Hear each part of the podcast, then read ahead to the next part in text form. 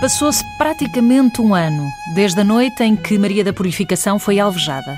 Sim, e em que João Rodrigues Correia e o seu primo foram presos acusados de terem disparado sobre Maria da Purificação. Amor de mãe. Um ano depois, não há ainda respostas.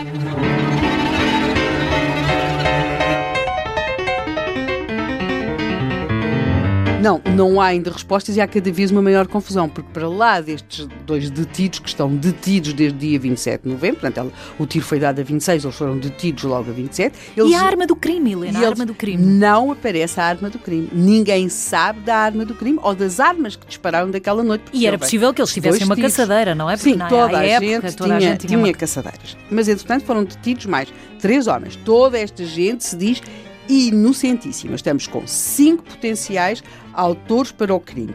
E a 16 de novembro, até que a 16 de novembro, chega uma informação que é muito importante. Quem disparou sobre Maria da Purificação, de facto, não pensou estar a disparar sobre Maria da Purificação. Pensou estar a disparar sobre um homem.